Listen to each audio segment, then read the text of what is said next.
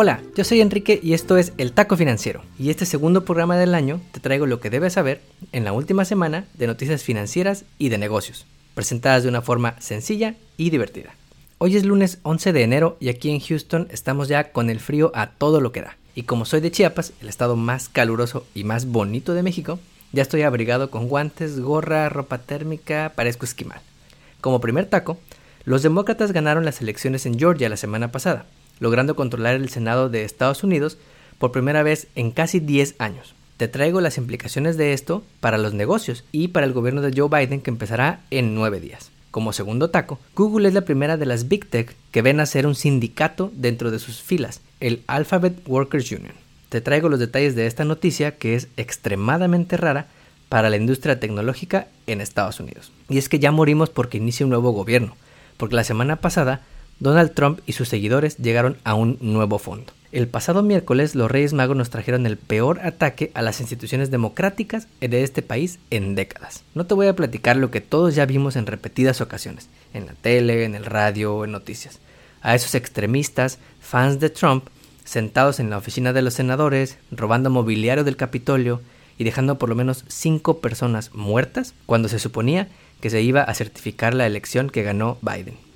De cualquier forma sucedió, y ahora Trump está baneado en todas partes. Ya solo puede quejarse desde su cuenta de MySpace o de Metroflog, porque lo banearon hasta de Spotify. Esto no tiene precedente. Imagina que en tu país un grupito de extremistas llegaran a ese extremo, que en España entraran a destruir el Palacio de las Cortes, o en Austria entraran al edificio del Congreso Bad Gasten, o en México los fans del presidente marcharan e hicieran destrozos frente al Palacio Legislativo de San Lázaro. Bueno, esto último sí ha pasado, pero México la neta ya no nos sorprende. A tal grado llegó la desesperación del presidente que varios republicanos que lo apoyaban y que querían cancelar la elección dijeron que la violencia debía parar y se empezó a pedir la destitución del presidente vía el impeachment o la invocación de la Amendment 25 que lo declararía incapaz de cumplir sus funciones. Literalmente mientras escuchas este podcast el día lunes, los demócratas quieren esto que empiece de manera formal en las cámaras del Congreso. No creemos que lo remuevan a nueve días de que acabe su periodo, la verdad,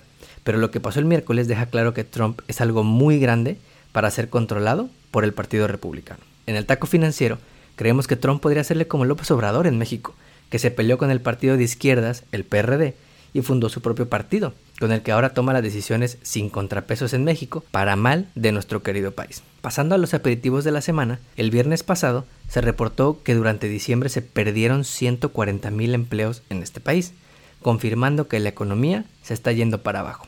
Desafortunadamente, todos esos empleos fueron mujeres, que a partir de este año ya no tienen su fuente de ingresos para apoyar a sus familias. Y solo se confirma que el COVID aún tiene el control de la economía. Con mayoría demócrata es probable que tengamos más estímulos durante este año, como te platicaremos en el episodio de hoy, pero mientras esos llegan, no olvides apoyar a un negocio de un paisano. Finalmente, ¿cómo vamos con las vacunaciones? A nivel global hay ya 23.7 millones de personas, ya casi 24 millones de personas vacunadas, casi el doble de la semana pasada. China y Estados Unidos siguen al frente con más de 9 millones y 6.7 millones, seguidos por Israel, Reino Unido y Emiratos Árabes. En Latinoamérica, Argentina es el que lleva más vacunados, con 107 mil, y México lleva poquito más de 75 mil personas. De acuerdo con la revista The Economist, este año podrían producirse vacunas en total, considerando todas las que están aprobadas, hasta la rusa y la china, unas para 2.500 millones de personas, menos de un tercio de las personas que vivimos en este mundo. Muy lento, pero peor es nada. Ahora sí, comencemos con el episodio.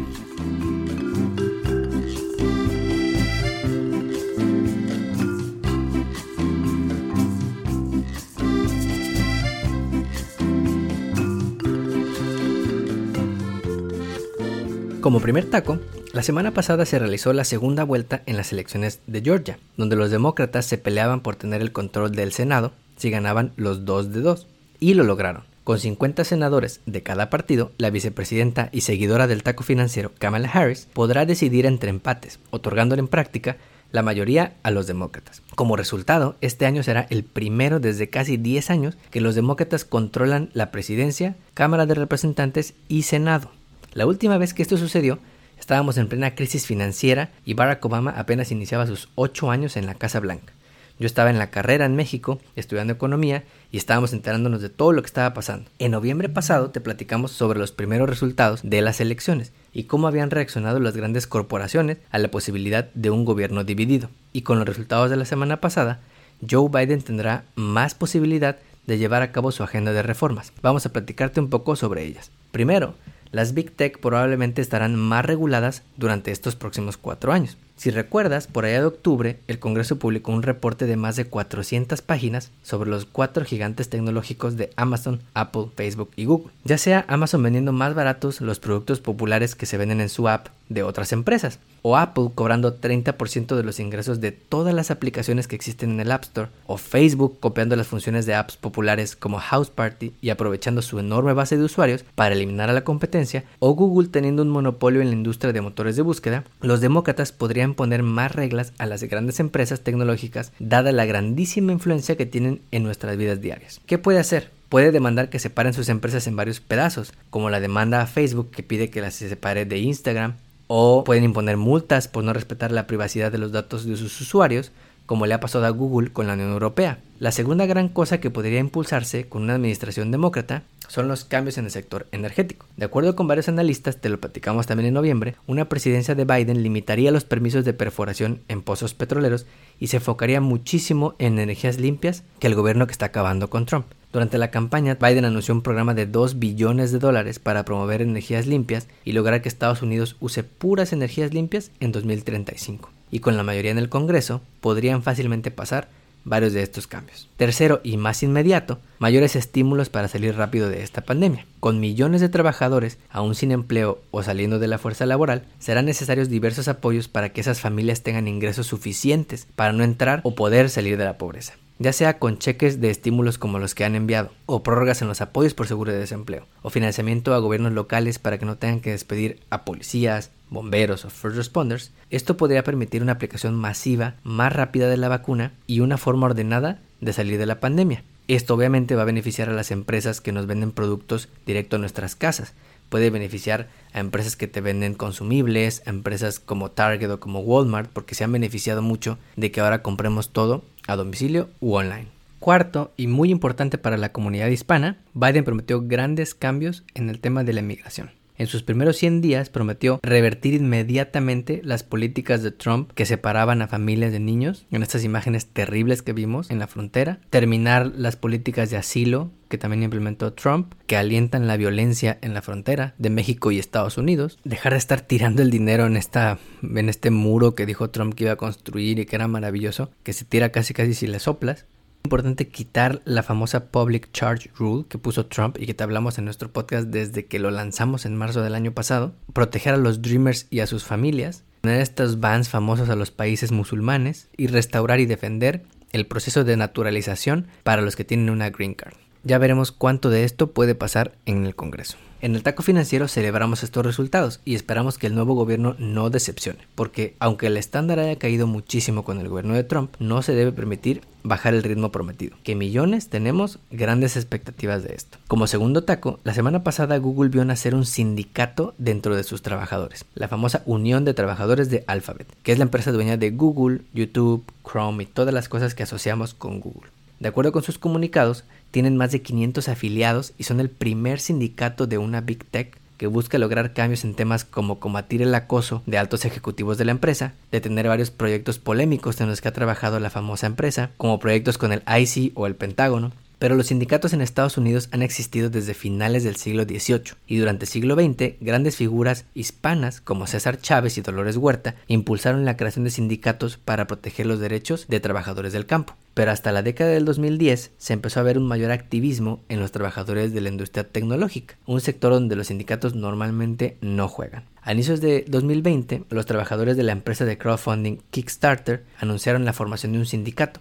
pero dentro de las Big Tech, Google es la primera empresa en ver esfuerzos tan serios. Google, obviamente, salió a decir que trabajan mucho para crear un lugar de trabajo que apoya a sus trabajadores y a pesar de que apoyan sus derechos, seguirán tratando directamente con los trabajadores. O sea, no le vamos a hacer caso a este sindicato. Pero la empresa ha tenido sus episodios en el pasado. Por allá en 2018 debes saber que más de 20.000 trabajadores protestaron caminando hacia afuera de las oficinas de la empresa por la mala respuesta ante conductas de acoso sexual, así como otras decisiones poco éticas, como venderle tecnología al IC o Immigration and Customs Enforcement para que identifique más fácilmente a trabajadores indocumentados, o correr a trabajadores que protestaron por las políticas de contratación de minorías, por ejemplo. Si bien Google es la noticia, la posibilidad de pertenecer a un sindicato va más allá, pues en los años recientes empleados de Microsoft, Amazon, Salesforce y otras grandes empresas han alzado la voz para exigir igualdad de salarios, mayor diversidad en la empresa y combatir conductas de acoso. En el taco financiero creemos que las Big Tech estarán sujetas a mayores críticas en el futuro, no solo de parte de los trabajadores, como los que crearon este sindicato,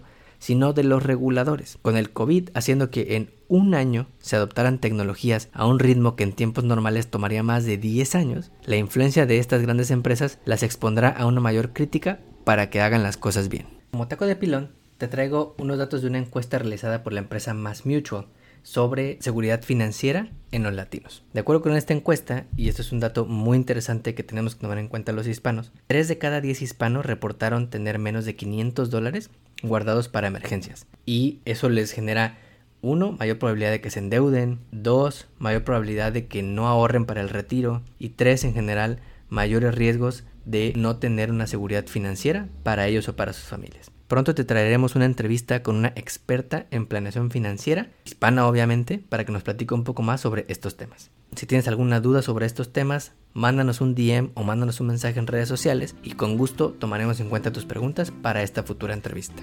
No olvides suscribirte a nuestro podcast y ponerle 5 estrellas donde quiera que nos escuches. Estamos en Instagram, Facebook y Twitter como arroba taco financiero. Cuídate y nos vemos el próximo lunes.